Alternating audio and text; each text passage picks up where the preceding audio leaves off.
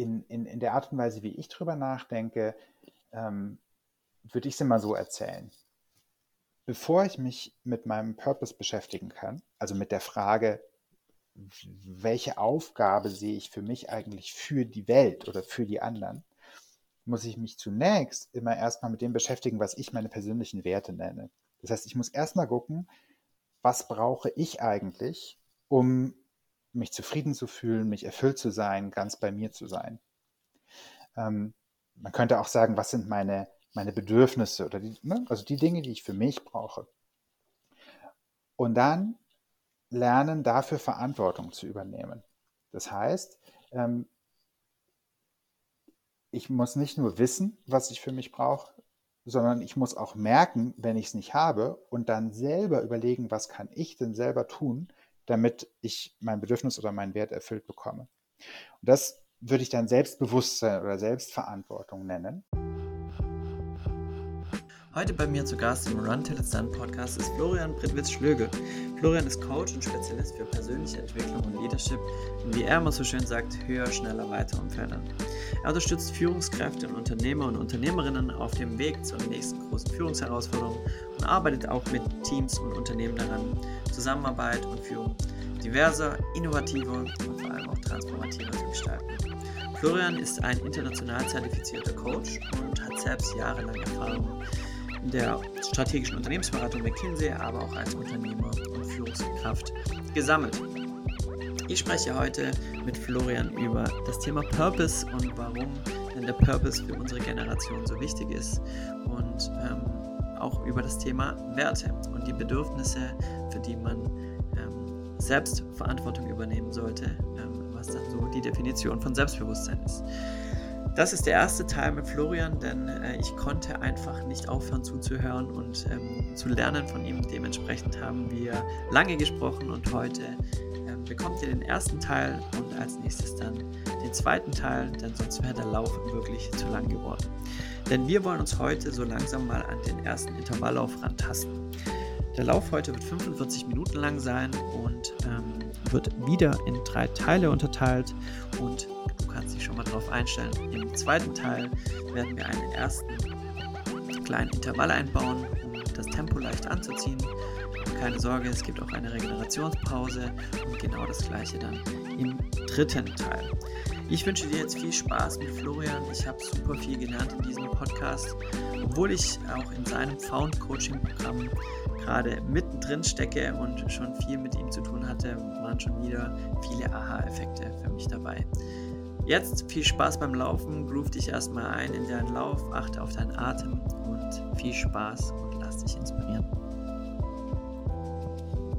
Why do I run? You like completely forget about your body, it's in cruise control. A lot of the ideas for my work and my plans for movies, all of those were birthed as I was running. Whether or not you're running before or after you learn, it affects the short term versus long term memory by me running, I am callous in my mind. I'm not training for a race. I'm training for life. When you, when it's done, man, there's this like peace of mind that comes with that. This uh, release of endorphins that's incredibly addictive because that feeling is so pleasing. So it's not that it doesn't it doesn't feel good to get out of bed and, and to just push when you don't want to, but the end result feels amazing. So, lieber Florian, schön, dass du hier im Podcast bist. Ich freue mich riesig, ähm, heute mit dir viele Themen zu besprechen, die wir sonst äh, so telefonisch besprochen haben. Ja, danke, Und dass ich da sein darf. Hallo Till. Und ich würde direkt, ähm, das mache ich, ich schieße immer direkt mit einer Frage rein, also nicht wundern. Ähm, normalerweise stelle ich immer die Frage, was hast du heute schon für deine Gesundheit getan? Bei dir würde ich ähm, noch viel lieber fragen, was hast du heute schon getan, um deinem Purpose nachzugehen? Und dementsprechend ist natürlich auch die Frage so, was ist denn dein Purpose? Oh, oh, oh, das fängt ja gleich richtig, ähm, richtig groß an. ähm, ich habe heute, ehrlich gesagt, bisher einen ziemlich purpose-faulen Tag. Ähm, mein, äh, mein Purpose, ich habe so ein richtiges Purpose Statement. Das heißt, I'm the master mhm. of ceremonies, creating spaces where people find access to themselves. Ähm, also frei übersetzt, ich bin der Zeremonienmeister, der sichere Räume schafft, äh, wo Menschen Zugang zu sich selber finden. Und ähm, nachdem ich äh, montags immer erst Mittag anfange, äh, mich um andere zu kümmern, habe ich vor allem einen sicheren Space für mich kreiert und mich heute Vormittag mit meiner eigenen, mit meinen eigenen Themen und meiner eigenen Entwicklung beschäftigt. Cool. Ich finde es, ich finde dieses Statement so wirklich richtig geil und ähm, da kommt natürlich direkt die Frage hinterher, wie bist du zu diesem Statement gefunden? Weil ich glaube, so viele und auch ich suchen nach diesem Statement. Wie ist denn deine Geschichte? Wie bist du dorthin gekommen und wann hast du es auch gefunden und definiert? Ja, also es ist natürlich ein längerer Prozess. Ähm, die, der Startpunkt von dem Prozess war während meiner Coaching-Ausbildung. Ich habe, äh, nachdem ich, ich war früher lange in der Unternehmensberatung und habe dann, als ich da ausgestiegen bin, eine Coaching-Ausbildung gemacht. Und da ähm, ist so das Thema, finde deinen Purpose, ähm, ein Teil der, der Ausbildung. Und ähm, ich habe so eine, so eine innere Reise gemacht, eine Visualisierung, ähm, wo, wo wir versucht haben, also mein Coach damals, mit dem ich gearbeitet habe, versucht hat, äh, mich in, in so ein paar kreative Modi zu bringen, ja, und darüber nachzudenken, was ich eigentlich kreieren würde in der Welt, wie die Welt aussehen würde, wenn ich sie ganz alleine schaffen könnte und so. Und hat mich dann äh, zu diesem Purpose Statement gebracht. Das Interessante ist, dass diese aller, allererste Version, von der Formulierung her genau die Formulierung ist, die ich heute verwende. Ähm, und das ist deswegen interessant, weil ich danach immer dachte, ich muss ihn irgendwie verschlimmbessern. Ja, also ich habe danach noch ganz viel über Purpose nachgedacht und äh, Bücher gelesen und mir noch ein anderes Purpose Statement entwickelt und so weiter und so fort. Nur um dann etwa zwei Jahre später darauf zu kommen, dass ähm, genau diese allererste Formulierung in diesem allerersten Coaching genau die richtige war und ich es nur schlimmer gemacht habe. Ähm, genau, das ist so der, der Prozess dahin.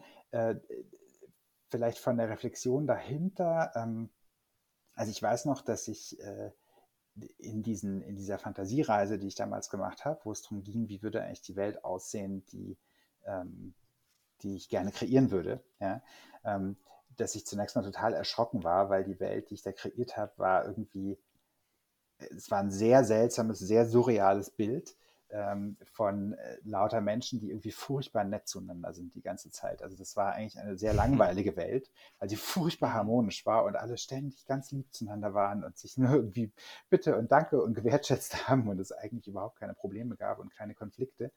Ähm, und ich habe damit lang ziemlich gerungen, ne, weil ich irgendwie dachte, so ein Blödsinn, ja. Also teils irgendwie seine Harmoniesucht in seinen Purpose zu gießen, das, äh, das passt eigentlich gar nicht zu mir, ja. Ich bin normalerweise jemand, der Sachen anpacken will und der, der Probleme anpacken will und so.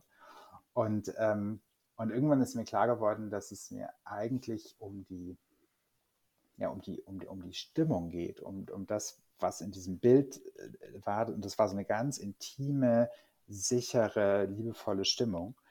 Und irgendwann ist mir klar geworden, dass das dieser, dieser Space ist, den ich da kreiere. Ja, das heißt, dass, es, dass dieser Master of Ceremonies dafür da ist, ähm, einen Raum zu kreieren, wo Menschen so entspannen, weil sie sich so sicher fühlen und so nicht angegriffen, dass sie sich überhaupt trauen, auszusprechen, wer sie wirklich sind und was ihnen wirklich wichtig ist. Mhm. Hast du weil du gemeint hast, du hast es während deiner äh, Coaching-Ausbildung auch so gefunden. Du warst davor Berater ähm, und hast auch ähm, ja, einige äh, Studiengänge da durchlaufen und ähm, schon eine Karriere so angestrebt. Hattest du vorher schon für dich einen Purpose, den du so nicht definieren konntest? Er wurde dann wirklich im Coaching erst klarer oder ähm, ist, hast du dich erst dann damit beschäftigt? Mm. Also wirklich bewusst habe ich mich vor dem Coaching tatsächlich äh, nicht damit beschäftigt, was auch daran liegt, dass ich ein bisschen eine andere Generation bin. Ja? Also heutzutage jetzt, ne, wir, wir sprechen 2020, äh, ist das Thema Purpose ja in aller Munde ähm, auf ganz verschiedenen Ebenen. Ne? Von, das getrieben von den ganzen Startups und auch dieser ganzen Coaching-Culture. Äh, das war damals vor, vor 10, 15 Jahren noch nicht so. Ähm, äh, mir war, sondern ich hatte, glaube ich, implizit, das war mir aber nicht bewusst, ähm, hatte ich eine Art vorläufigen Purpose. Ähm, und das war, waren eigentlich zwei. Das eine war, ich wollte lernen. Ja, ich wollte unglaublich viel lernen. Ich war, das hat mich durch meine ganze Schulzeit, Studienzeit und die ersten Berufsjahre bei McKinsey getrieben. Eine unbändige Lust und Freude daran, die Welt irgendwie tief zu verstehen ähm, und auch in jedem Detail. Ja? Also das hat mich sehr weit getrieben, so dieses, dieses Aufsaugen von Erfahrungen, von Wissen, von Situationen, von Menschen, von Frameworks, von allem. Ähm, und äh, das andere war, ich wollte meinen Platz finden in der Welt. Ja, also ich habe ähm, dadurch, dass ich äh, einen ziemlichen Quereinsteiger-Lebenslauf habe, ähm, also ich habe was ganz anderes studiert als das, was ich später gemacht habe. Ähm, mhm. Und äh, dadurch habe ich war ich immer so auf der Suche nach, wo gehöre ich eigentlich hin, also auch in dieser Wirtschaftswelt, in dieser ganzen Karrierewelt. Ähm, und die beiden Dinge, die haben mich ziemlich getrieben. Äh, das ist aber nach jetzt offizieller Definition kein echter Purpose, ja, weil ein echter Purpose, da geht es darum, was will ich eigentlich für die anderen sein? Wie will ich Menschen helfen oder welche Aufgabe sehe ich für mich? Ähm, und ich war sehr getrieben von so eigentlich eher eigenen Bedürfnissen, ne, nämlich dem Bedürfnis zu verstehen und dem Bedürfnis irgendwo dazu zu gehören. Ähm, und das waren, glaube ich, implizit war, waren das meine Antreiber ähm, bis, bis zum Ende der Unternehmensberaterzeit. Und als die nicht mehr getragen haben, weil ich das Gefühl hatte, okay, jetzt habe ich vielleicht noch nicht genug gelernt, man hat ja nie ausgelernt, aber so dieses, dieses zentrale Bedürfnis hat so ein bisschen nachgelassen. Ähm, und ich das Gefühl hatte, trotz aller Suche nach einem Platz, ich habe ihn immer noch nicht gefunden. Da ist sozusagen dieser Antreiber immer schwächer geworden. Und dann kam eigentlich erst die Reflexion über das, was man wirklich Lebensaufgabe oder Purpose nennen könnte. Mhm. Warum glaubst du, weil du es auch angesprochen hast, also es gibt wirklich gerade so viele Themen über Purpose oder ich spreche auch mit so vielen jüngeren Gründern darüber. Warum hat sich das so, so verstärkt und warum ist es für, für diese Generation auch so wichtig, einen, einen Purpose zu finden?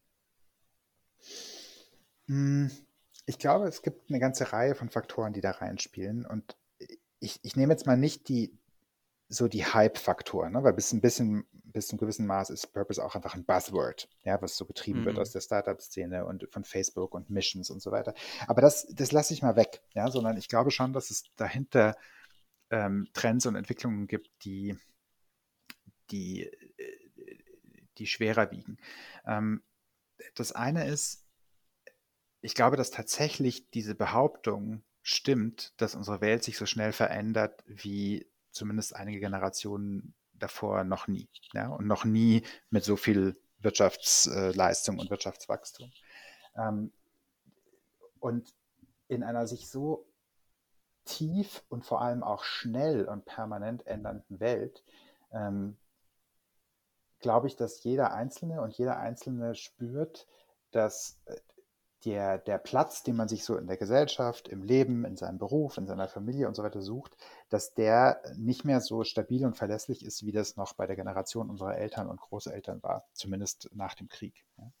Ähm, und das ist der, der, erste, der erste Trend, äh, dass die Menschen einfach spüren, meine, meine Lebensaufgabe wird mir nicht mehr einfach gegeben von meinem Umfeld. Die ist nicht mehr einfach da durch meinen Beruf oder durch die soziale Rolle, die ich in der Gesellschaft habe, sondern ich habe die Möglichkeit, aber auch die Verpflichtung, sie mir selber zu suchen. Das ist so das erste, der erste Trend. Ähm, das zweite ist, dass wir, glaube ich, spätestens seit der, seit der Finanzkrise ähm, eine tiefe Glaubenskrise an den klassischen Kapitalismus haben. Ähm, ich glaube, dass wir alle gesehen haben, ähm, spätestens mit der Krise 2008, dass äh, diese puren Statements von einfach nur Gewinn maximieren und der Rest macht der Markt, dass die nicht funktionieren, sondern wir erleben unsere Welt heute als fragil, ja, da, da kann man die ganzen Umweltthemen nehmen, ja, und, und Sustainability, ähm, aber auch gesellschaftliche Strukturen oder das Erstarken des Populismus.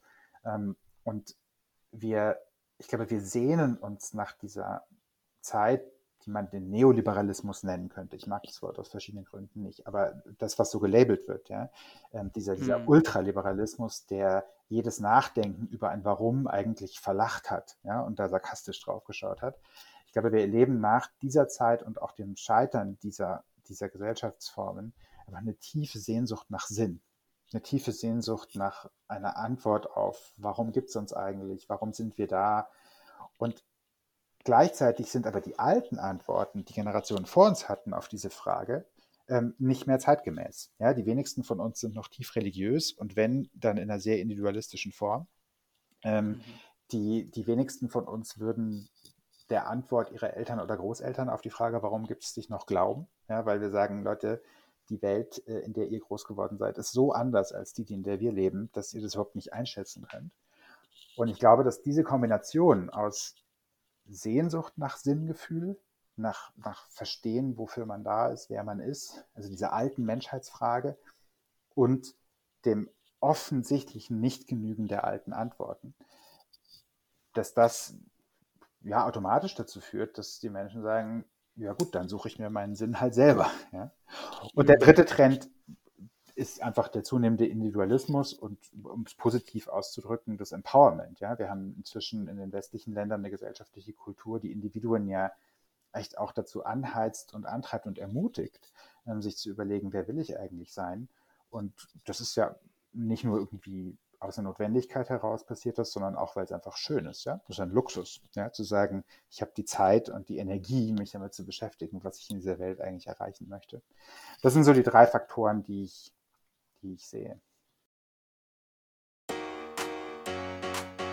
So, du bist jetzt circa 15 Minuten unterwegs und wir gehen jetzt raus aus der Cruise Control, rein in einen kleinen Sprint über etwa 90 Sekunden. Das ist genau so lange, wie die Musik jetzt läuft.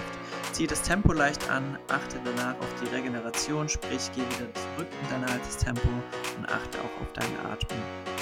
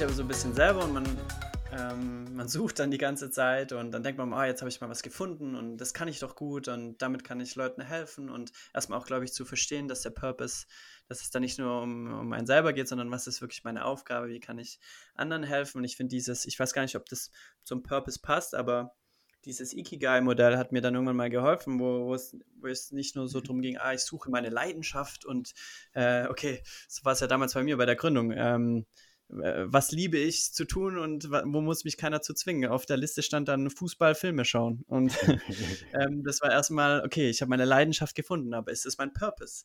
Ähm, nee, das macht mich zwar glücklich, aber kann ich damit wirklich meinen, meinen Beitrag leisten? So, und ich glaube, mit diesem Modell habe ich das so ein bisschen mehr gefunden und kannst du da ein bisschen was zu sagen, so dieses, äh, so dieser Purpose, aus was setzt er sich so ein bisschen zusammen? Also, woher kriegt man dieses Gespür? Ist es auch meine Stärke? Weil man sagt auch immer, ah, dieses amerikanische Gerätesuche oder geh nach deiner, ähm, geh deiner Leidenschaft hinterher, ist auch ein bisschen eindimensional und ist auch gefährlich. Ähm, äh, sondern es geht auch, geh nach deinem Talent, geh nach deinen, deinen Stärken vielleicht. Auch wie kann man, wie setzt sich das Ganze so auch zusammen und, und verändert sich das Ganze nicht auch nach einer Zeit oder ist er einfach fest, der Purpose, wenn man ihn gefunden hat. Ja, viele Fragen auf einmal. Ähm, lass mich mal einsteigen mit dem. Nee, alles, gut. alles gut, alles gut. Äh, lass mich mal einhaken, äh, äh, sozusagen bei diesem äh, typischen Einwand, so das ist so ein bisschen oberflächlich oder ein bisschen gefährlich, nur seiner Leidenschaft zu folgen. Ähm, mhm. Ich habe nie gesagt und möchte damit auch nicht zitiert werden, dass man seinem Purpose folgen muss oder dass das der einzige Weg ist, um glücklich zu werden. Ja? Ähm, das würde ich tatsächlich äh, so nicht sehen, sondern äh, ich glaube, dass es gut ist, seinen Purpose zu kennen, ja? also das Bewusstsein zu haben und eine Sprache und ein Bild dafür zu haben. Die Frage, ob und wie man den im Beruf folgt, ist eine andere Frage. Ja, aber es fühlt sich erheblich besser an, wenn man bewusst sagt, ich mache jetzt was anderes als das, was ich mein, als mein Purpose empfinde. Oder ich verwirkliche nur einen Teilaspekt davon in meinem Beruf, als wenn man da völlig unbewusst ist. Ja? Ähm, also das, das würde ich schon nochmal unterscheiden zwischen Purpose kennen und so einer normativen Kraft, du musst deinem Purpose folgen, sonst wirst du nicht glücklich. Daran glaube ich nicht. Ich glaube, dass es sehr viele Menschen gibt, die, ähm, die sehr zufrieden leben, äh, äh indem sie jetzt mal blöd gesagt, ihren Purpose im Privatleben äh, suchen und im Beruf einfach gucken, dass sie was finden, was zu ihren Stärken passt, wo sie einigermaßen bezahlt werden und was sie irgendwie, was sie nicht zu so sehr stresst. Ja? Und das ist auch völlig mhm. fein für viele Menschen. Also ich glaube nicht, dass das, ähm, dass jeder Mensch auf dieser Erde jetzt unbedingt hier seinem Purpose äh, folgen muss und noch dazu im Beruf. Das wäre mir ein zu hoher Anspruch und das passt, glaube ich, auch nicht zu jedem Menschen. Aber mhm. ähm, es gibt eben Menschen, und es sind gar nicht so wenige, die haben ein ziemlich tiefes Bedürfnis, sich in ihrem Beruf irgendwie zu verwirklichen. Ja? Also die haben einen hohen Anspruch daran, dass sie in ihrem Beruf einen Beitrag leisten dazu, wie sich unsere Welt verändert, und zwar einen positiven Beitrag und einen, der was zu tun hat mit dem, wer sie sind und wie sie sich erleben. Und ähm, für diese Menschen ist es natürlich schon wichtig, ähm, genauer zu verstehen, was ist denn eigentlich mein Purpose und ne? und damit sie darum herum irgendwie ihr, ihr Business aufbauen können oder ihre Rolle. Ähm, genau, also Punkt eins, niemand muss seinem Purpose folgen, ja? aber ich glaube, es hilft jedem Menschen, ihn zu kennen und eine bewusstere Entscheidung zu treffen, wie will ich damit umgehen. Ähm, dann zweiter Punkt zu diesem ganzen, wie, wie hängt das alles zusammen? Äh, Stärken und Purpose und Ikigai und Werte und so, das, also, das ist ja ein ziemliches Buzzword-Bingo. Ja? Ähm, mhm in, in, in der Art und Weise, wie ich drüber nachdenke, ähm, würde ich es immer so erzählen. Bevor ich mich mit meinem Purpose beschäftigen kann, also mit der Frage, welche Aufgabe sehe ich für mich eigentlich für die Welt oder für die anderen, muss ich mich zunächst immer erstmal mit dem beschäftigen, was ich meine persönlichen Werte nenne. Das heißt, ich muss erstmal gucken, was brauche ich eigentlich, um mich zufrieden zu fühlen, mich erfüllt zu sein, ganz bei mir zu sein. Ähm, man könnte auch sagen, was sind meine, meine Bedürfnisse oder die, ne? also die Dinge, die ich für mich brauche. Und dann lernen, dafür Verantwortung zu übernehmen. Das heißt, ähm, ich muss nicht nur wissen, was ich für mich brauche, sondern ich muss auch merken, wenn ich es nicht habe und dann selber überlegen, was kann ich denn selber tun, damit ich mein Bedürfnis oder meinen Wert erfüllt bekomme. Und das würde ich dann Selbstbewusstsein oder Selbstverantwortung nennen. Ja?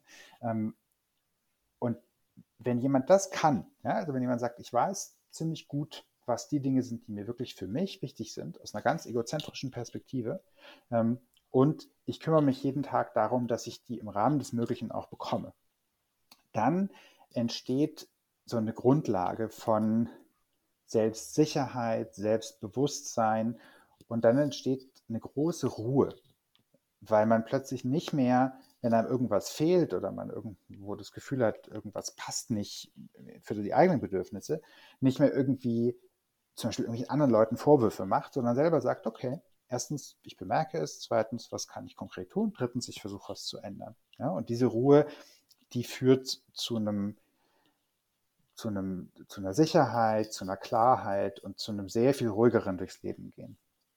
Und erst wenn das passiert ist, also erst wenn ich ähm, für mich selber sorgen kann ja, und nicht mehr andere dafür verantwortlich mache, ähm, gefälligst meine Bedürfnisse zu erfüllen, dann entsteht überhaupt erst der Freiraum und die, die, die, die Kraft und die Energie und die Freude daran, sich zu überlegen, ja, wenn ich denn alles hätte, wenn es mir wirklich gut ginge, was würde ich dann eigentlich für die anderen tun? Und dann sind wir bei der Kernfrage von Purpose. Ja? Ähm, das heißt, es geht beim Purpose nicht darum, all seine Stärken und Werte und was man überhaupt gerne mag und Fußball und keine Ahnung, da alles da reinzustecken und zu versuchen, quasi der Welt aufzudrängen, was man eigentlich gerne für sich selber hätte. Mhm. Das gehört in die Werte und in die Bedürfnisse. Ja? Sondern der Purpose, da geht es wirklich um die Frage, wenn ich mir vorstelle, ich sage mal despektierlich, ich wäre satt und sauber. Und zwar in jeder Hinsicht. Ja? Ich hätte alles, was ich brauche. Ähm, ich wäre versorgt. Ja? Ich müsste keinem Ego-Druck mehr folgen. Ich müsste weder um mich um mein Geld kümmern, noch um Status, noch um Macht, äh, noch um all die anderen Dinge, die wir so, äh, wo, von, von, denen wir getrieben sind. Ja? Was würde ich dann eigentlich mit meiner Zeit anfangen? Und das Interessante ist, dass die meisten Menschen darauf nicht antworten. Ich würde nur noch in der Hängematte liegen, ähm, mir die Nägel lackieren lassen und trinken. Sondern die meisten Menschen antworten darauf, nach einer gewissen Zeit des Ausruhens würde ich etwas für die Gemeinschaft tun ich würde entweder ein Unternehmen gründen oder ich würde Kunst machen oder ich würde armen Kindern helfen oder ich würde unterrichten oder also das heißt, den Leuten kommt eine, eine Aufgabe und die ist eigentlich der interessanteste Input für das Thema Purpose. Ja, die Frage, was würde ich eigentlich tun, wenn ich nicht arbeiten müsste, um mich selber zu versorgen, sondern wenn ich die Zeit und die Energie frei hätte, wirklich für die anderen da zu sein. Und dann fangen wir an, wirklich über Purpose zu reden.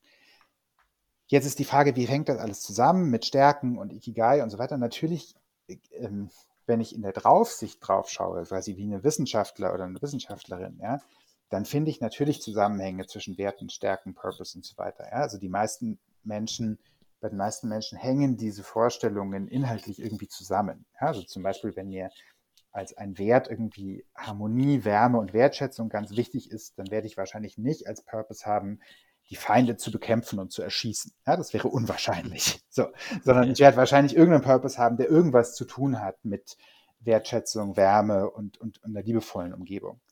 Aber, also das, das, ne, das ist, finde ich aber fast trivial, die Erkenntnis, ja, dass, dass, dass unsere Persönlichkeit sich auch dadurch ausdrückt, dass diese verschiedenen inneren Ressourcen sich irgendwie ähneln, thematisch. Ja. Ähm, trotzdem ähm, gibt es also ich mache an meinen Coachings, arbeite ich mit den Leuten immer erst über das Thema Werte und dann über das Thema Purpose. Ähm, und ich stelle immer wieder fest, dass es erstaunliche Unterschiede gibt, ähm, inhaltlicher Art, äh, wenn die Leute über sich nachdenken, was brauche ich eigentlich für mich und dem, was gebe ich eigentlich gerne für die anderen. Ja? Und ähm, deswegen würde ich immer sagen, der Purpose ist schon was distinkt Unterschiedenes von Stärken, von Werten, von auch von Leidenschaften. Also ich kann durchaus was leidenschaftlich gerne machen, ohne dass ich darin meine Lebensaufgabe sehe, sondern der Purpose ist wirklich die Frage, wenn ich in allem meinen Werten und Bedürfnissen 100% versorgt wäre, mich um nichts mehr kümmern müsste, was würde ich dann für die Welt tun? Mhm also ich hatte, ich habe vielleicht viele Fragen äh, davor gestellt, aber ich hatte jetzt auch viele Aha-Momente, die ich gerade sammeln muss, ähm, weil was ich, ich glaube, bei mir selber äh, angefangen, ich habe Purpose ganz lang ähm, so nicht verstanden, also und habe ähm, auch und, und, das beobachte ich auch bei, bei anderen, die so sagen, ach, sie suchen ihren, ihren Purpose, ähm, dass sie auch damit immer anfangen. Also dass, dass es erstmal so ist, ich will erstmal meinen Purpose finden und dann schaue ich mal, ähm, was sonst noch geht. Also die Reihenfolge auch ähm, oftmals anders ist. Und in meinem ersten Podcast habe ich auch darüber gesprochen, so dass in der Corona-Krise, dass ich da angefangen habe, die Atemmaske, wie man so sagt, im Flugzeug, wenn ein Notfall ist, erstmal selber zu nehmen und so ein bisschen nach mir zu schauen und meine Bedürfnisse ähm, ja, da wieder zu befriedigen und zu gucken, dass es mir wieder gut geht, dass ich wieder anderen helfen kann. Und so hast du es ja jetzt auch beschrieben. Und aber es ist doch ganz oft so, dass, dass man ähm, sich da schwer tut, oder? Also dass man ähm, sich erstmal auf sich konzentriert, diese Ruhe zu bekommen, diese Klarheit für sich zu bekommen. Siehst du das auch bei deinen Klienten, dass es sozusagen von der Reihenfolge her, dass sie sich erstmal schwer tun, sich ähm, auf sich zu konzentrieren, ähm, und die eigenen Bedürfnisse erstmal zu verstehen und, und die erstmal, erstmal diese Ruhe zu bekommen. Ja, absolut. Also das, dieses Missverständnis seiner Aufgabe oder das, was man für die anderen tun möchte, zu verwechseln mit den eigenen Bedürfnissen, das ist, äh, ist der Klassiker. Ja? Also wenn die Leute mhm. anfangen äh, nachzudenken über diese ganzen Selbstdefinitionsfragen, dann ähm, tun sie das meistens ausgehend von einer Situation, wo sie selber mit ihrem Leben an irgendeiner Stelle nicht so happy oder zufrieden sind. Ja? Ähm, wo sie irgendwo das Gefühl haben, ich fühle mich, keine Ahnung, nicht gesehen, nicht gewertschätzt, in meinen Grenzen nicht respektiert, nicht gut bezahlt, was auch immer, ja? Ähm, nicht geliebt. Also irgendeine der, der Bedürfnisse oder Werte ist nicht erfüllt, mindestens eine. Und ähm, die, dieser Drang, dann sofort zu sagen, okay, was ist eigentlich meine Aufgabe, mein Purpose, meine Stärke, ähm, der wird von ganz vielen ähm, Faktoren in unserer Gesellschaft und in unserem Umfeld total unterstützt. Ja? Also zum Beispiel gibt es so ein totales Hype-Thema Personal Branding. Ja? Ganz viele Leute mhm. laufen rum und wollen irgendwie für die Außendarstellung einen cool klingenden Purpose-Spruch. Und ähm, ich sage dann immer, Leute, ganz ehrlich, gutes Marketing ist, wenn die Substanz stimmt. Ja? Ähm, ich kann natürlich ein hervorragendes Produkt oder eine hervorragende Dienstleistung besser verkaufen, ja, wenn ich äh, mir Gedanken mache über die Kommunikation. Aber wenn das Produkt scheiße ist, ja, oder die Value Proposition nicht stimmt, dann bringt auch das mhm. beste Marketing nichts, ja. Und das übertragen auf Personen, solange ich mit mir selber nicht im Reinen bin, diese Ruhe nicht gefunden habe und nicht auf mich selber aufpassen kann, ja, wie ein erwachsener Mensch, der wirklich sagt, okay, mir ist irgendwie klar, was die, also ich kenne mich auch irgendwie in meinen, in meinen komischen Mustern, in meinen Stressmustern und kümmere mich selber darum, dass ich wieder in eine Ruhe komme. Solange ich das nicht kann, ja, äh, wird das, was ich der Welt anbiete, immer schief und krumm sein, weil es einfach zu wenig mit der Welt zu tun hat und zu viel mit mir selber. Ja? Mhm. Und dann gibt es lauter Leute, also ne, und deswegen gibt es viele Menschen in unserer Gesellschaft, die ihre Bedürftigkeit und ihre, ihre, ihre Sehnsüchte irgendwie projizieren auf ihre Kunden, ihre Gegenüber, ihre MitarbeiterInnen, ihre WählerInnen und so weiter. Ja? Und das dann noch mit so einem Personal Branding Druck. Das heißt, das muss dann auch noch in einem cool klingenden Spruch sein und muss auf die Website passen oder ins Instagram-Profil und so weiter. Ja? Und dann sind wir irgendwann bei so ganz fratzenhaften Außendarstellungen, ja, wo ich nach außen die ganze Zeit so schön Färberei betreibe. Aber in Wirklichkeit sind diese Menschen oft zutiefst einsam oder zutiefst frustriert, weil sie die Dinge, die für sie wirklich wichtig sind, jeden Tag nicht bekommen und weil sie nicht wissen, wie sie da hinkommen sollen. Ja? Also wo, mhm. was sie tun müssen, um äh, erstmal für sich, ich wie gesagt, satt und sauber in dem Besten zu sein. Ja? Und ähm, das, das ist, ein, ist ein, eine Riesenherausforderung, ähm, die, glaube ich, in dem, was man so Generation Y nennt, ähm, noch ein bisschen stärker geworden ist. Ähm, äh, ich meine, wir sind als, als Generation, wenn ich mich mal als alten Vertreter auch noch zur Generation Y zählen darf, auch wenn ich wahrscheinlich so der, der älteste Vertreter ever bin dieser Generation, äh, äh, sind, wir, sind wir aufgewachsen mit ne, auf der einen Seite relativ sicheren äh, äh Lebensbedingungen, also niemand oder die wenigsten von uns, wenn wir das Glück hatten, in einer äh, äh, in einer deutschen Familie aufzuwachsen, die einigermaßen gesichert war, dann musste niemand von uns ums Überleben und um Ressourcen kämpfen, ja, sondern äh, wir, waren, wir waren gut versorgt ja, in einer reichen Gesellschaft. Und wir haben alle mitbekommen, dass die Welt sich verändert. Ja, wir haben mitbekommen Tschernobyl, wir haben das Thema Waldsterben mitbekommen, wir haben äh, die, die politischen Kämpfe mitbekommen und wir haben alle angefangen, diese Sinnsuche zu betreiben. Ja? Und ich glaube, dass viele von uns ähm, da nie in Anführungsstrichen richtig erwachsen geworden sind. Ja, mit richtig erwachsen meine ich, ich weiß, wer ich bin, ich weiß, was ich brauche und ich kümmere mich selber darum, dass ich es kriege. Ja. Ähm, mhm. Und dadurch, dadurch entsteht diese, diese Verzerrung, ja, glaube ich, mit. Mhm. Und deswegen glaube ich, dass es gerade unserer Generation gut tut, diese, diese Schritte zu machen und zu sagen, jetzt trau dich mal für eine Weile, dich nur um dich zu kümmern. Ja, schau auf deine Werte, schau, dass du lernst, selbst Verantwortung dafür zu übernehmen, dass es dir besser geht. Und dann beobachte mal, welche Kreativität, welche Ideen, welche Energie für andere dann entsteht, wenn du das Gefühl hast, du bist selber in dir einigermaßen gesettelt. Es ist wieder soweit. Du bist jetzt über 30 Minuten unterwegs und wir machen unseren zweiten kleinen Sprint. Solange die Musik läuft, ziehe das Tempo an, so wie es gerade bei dir geht. Und dann leitest du damit den dritten Teil deines Laufs ein, die letzten 15 Minuten. Und dann nicht vergessen, run till it's done. Achte auf deine Atmung, auf deine Körperhaltung und dann ziehen wir auch diesen Lauf bis zum Schluss durch.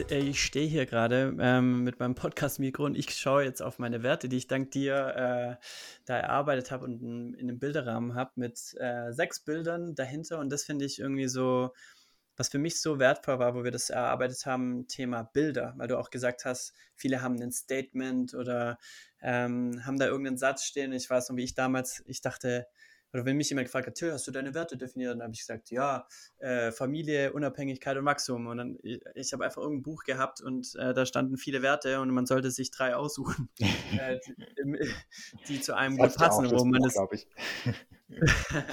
wo man, wo man äh, mit resoniert und dann, ah, okay, das sind die und hat sie einfach mal so genommen. Und ähm, du hattest schon die eine Fantasiereise und auch äh, angesprochen und äh, auch das Thema so diese Bilder im Kopf und auch diese, diese Welten beschreiben und auch eine Welt, in der, der man eigentlich alle Ressourcen hat. Und das war für mich ein absoluter Gamechanger in der Vorbereitung zu, zu sagen, so, okay, ich verstehe das Ego jetzt noch viel besser. Das ist, dass ich mal mir eine Welt vorstelle, ich habe alles, alle Ressourcen sind da und die Ängste sind auch äh, sozusagen erstmal weg. Ähm, und was wünsche ich mir denn dann noch so? Und ich glaube, das hat gerattert, gerattert, gerattert und hat, hat so viel ausgelöst.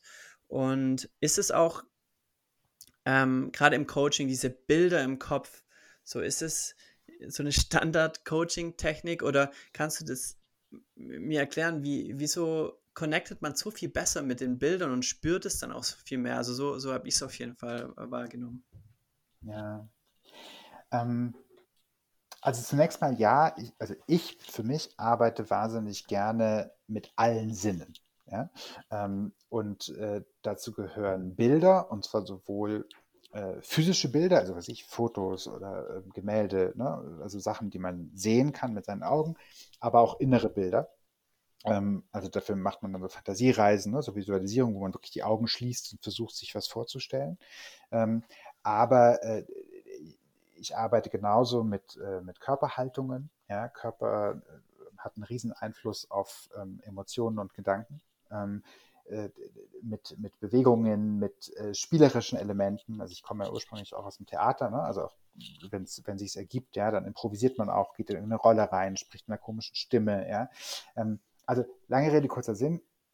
Ich glaube einfach, dass es Menschen hilft, mit allen Sinnen zu denken. Ja? Und nicht nur kognitiv über sich nachzudenken, sondern zu sagen, ich, ähm, ich, ich nutze meine Fantasie.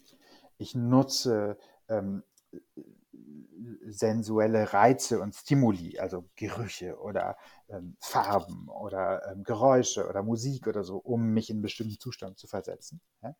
Und ähm, ich würde das jetzt nicht als Coaching-Technik äh, beschreiben, obwohl es natürlich auch eine Coaching-Methode ist, sondern ich würde einfach sagen, unabhängig vom Thema Coaching ist unser Gehirn ähm, ja entstanden über Jahrmillionen der Evolution ohne Sprache.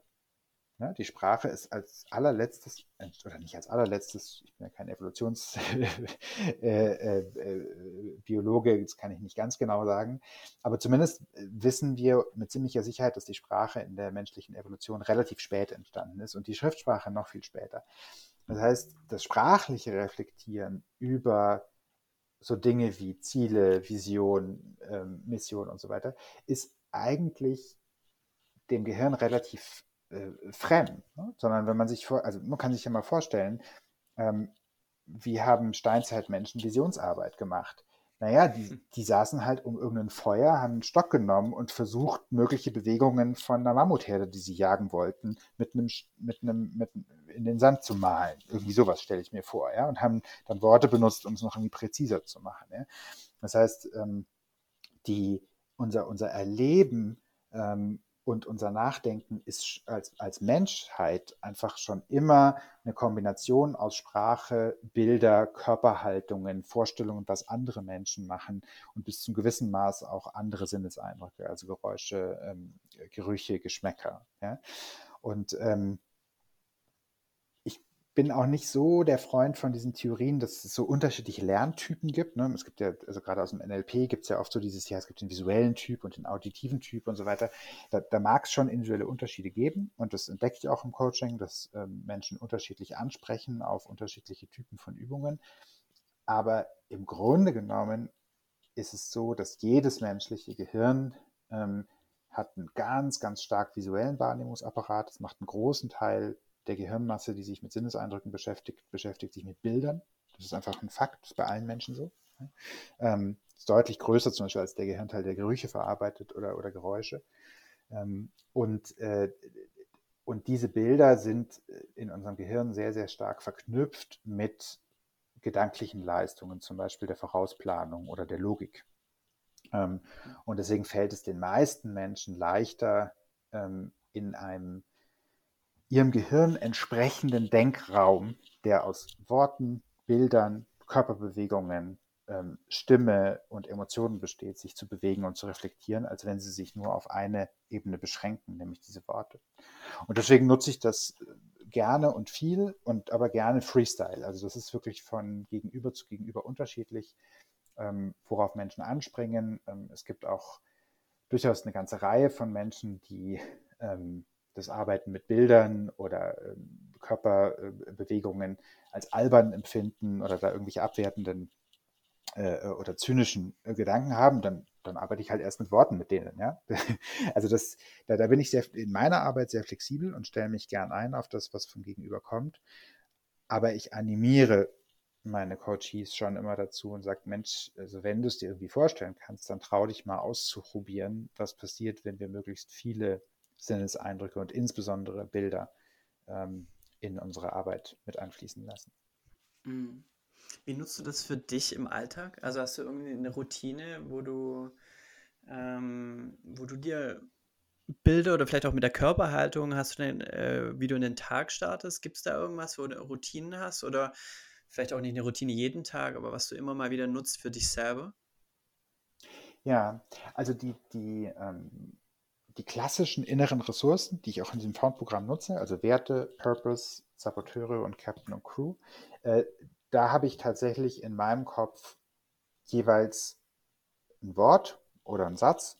Äh, ich habe ein Bild im Kopf, also wirklich so, und ich habe eine, eine Bewegung dazu.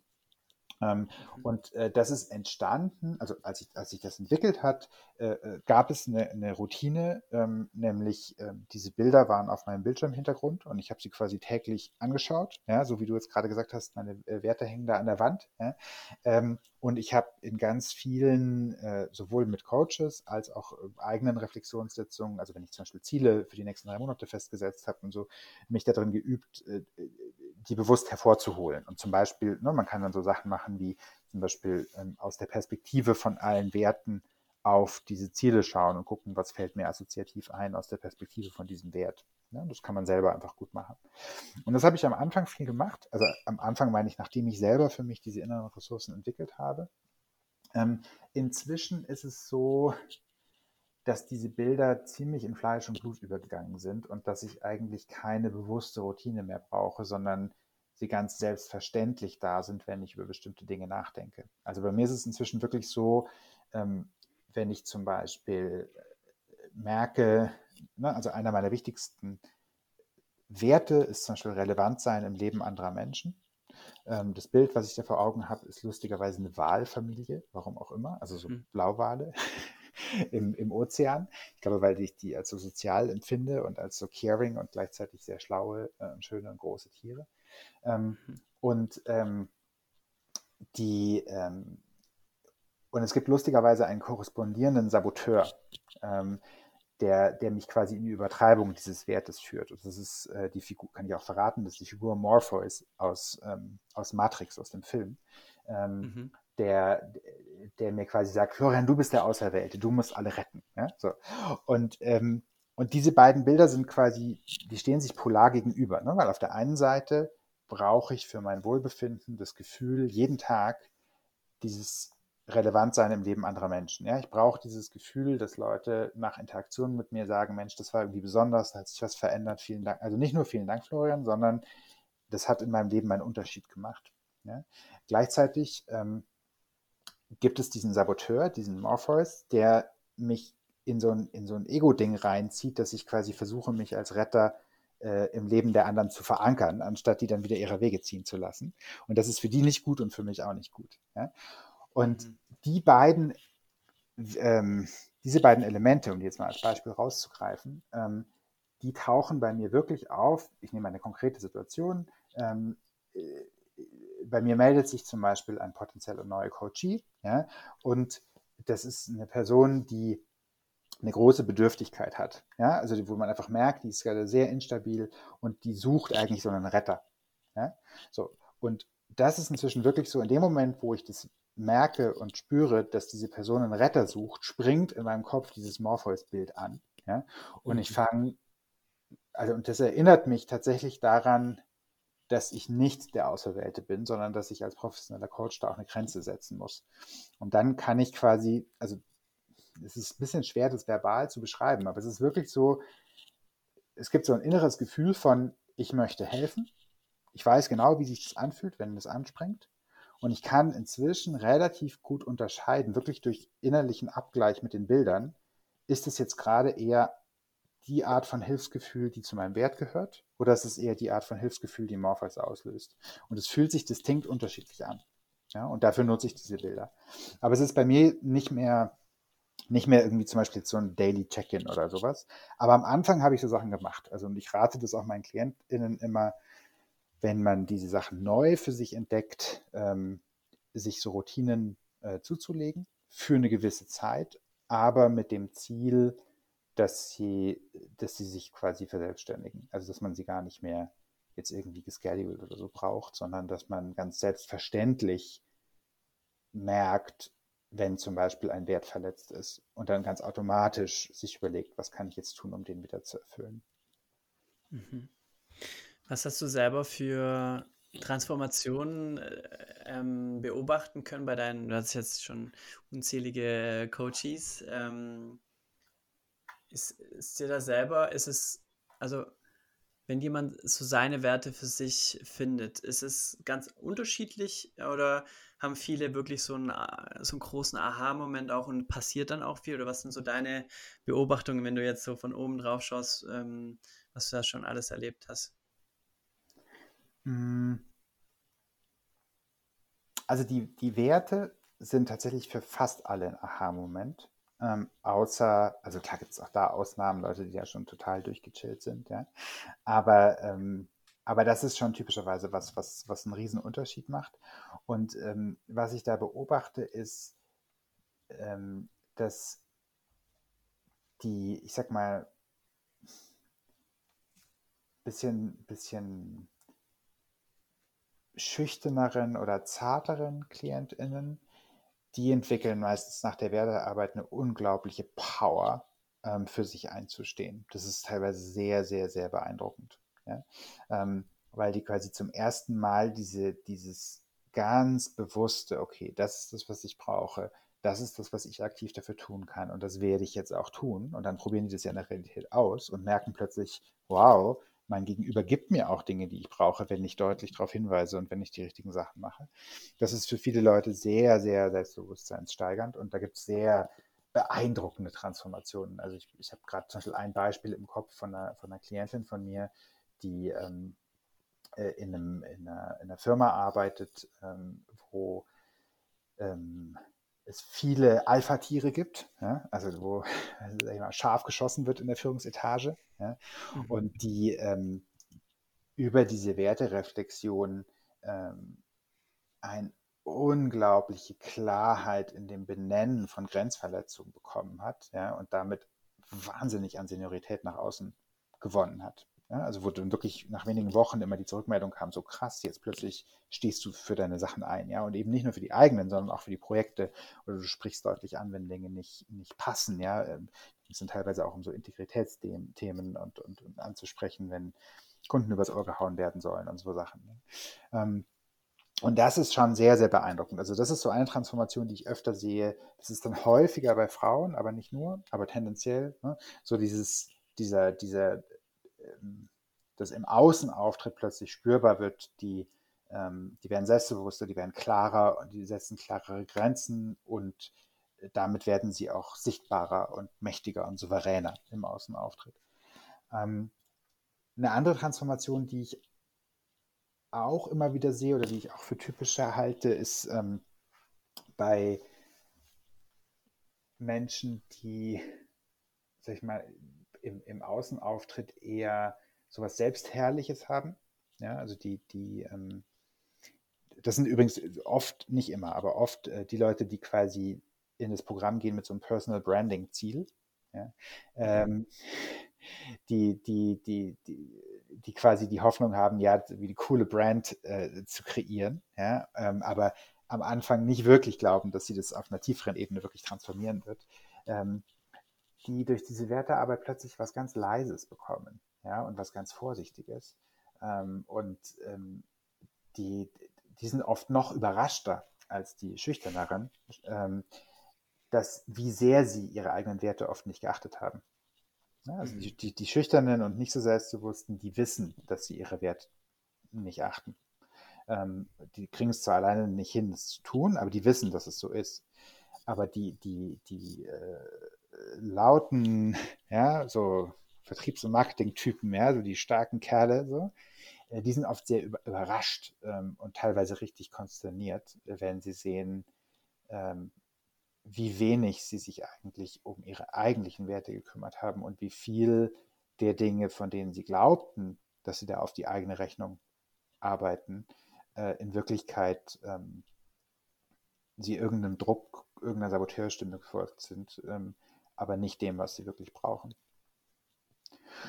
Genau, das sind so die Transformationen, die man sieht bei der Wertearbeit ähm, über das ganze Programm hinweg. Ähm, also es geht ja weiter, ne? die Werte sind quasi ja nur der, nur der Start, ähm, sehe ich ähm, zusätzlich zu diesem, zu diesem, zu dieser Selbstbewusstseinsstärkung, die dann auch zu einer Klarheit im Außenauftritt führt, ähm, sehe ich schon ähm, viele Leute, die den Mut entwickeln, tatsächlich irgendwas crazy oder Neues zu machen. Also die tatsächlich dann zum Beispiel ähm, sich selbstständig machen oder ähm, eine, eine anspruchsvollere oder innovativere Rolle in, in ihrer Firma einnehmen.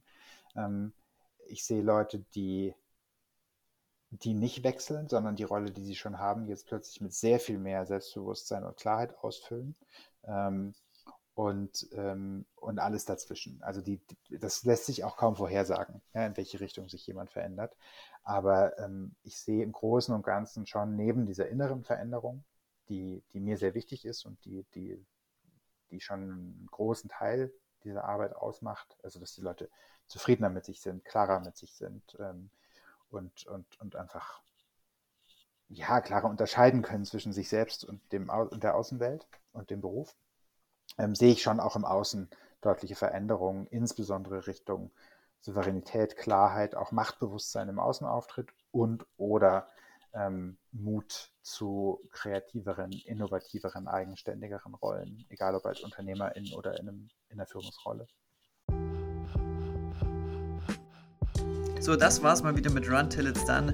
Du kannst wieder ein Kreuzchen machen, denn du hast wieder den Lauf durchgezogen bis zum Ende und ich hoffe, auch dieser Lauf hat dich inspiriert, auf jeden Fall hat er dich fitter gemacht und im nächsten Teil mit Florian spreche ich dann vor allem über das Thema Zielsetzungen und welche Fallen da auf uns manchmal warten und lauern und wie wir sie am besten verhindern können. Ich würde mich riesig freuen, wenn du ein Bild jetzt von dir machst und teilst auf Instagram, was denn dein größtes Learning aus diesem Podcast war und ähm, tagge mich gerne dabei, till.augner, damit wir der Welt zeigen können, dass wir eine Community von Läufern sind, die sich dabei inspirieren lassen und auch andere inspirieren wollen. Ich freue mich, dich beim nächsten Mal wieder zu hören und dir noch einen super tollen Tag heute.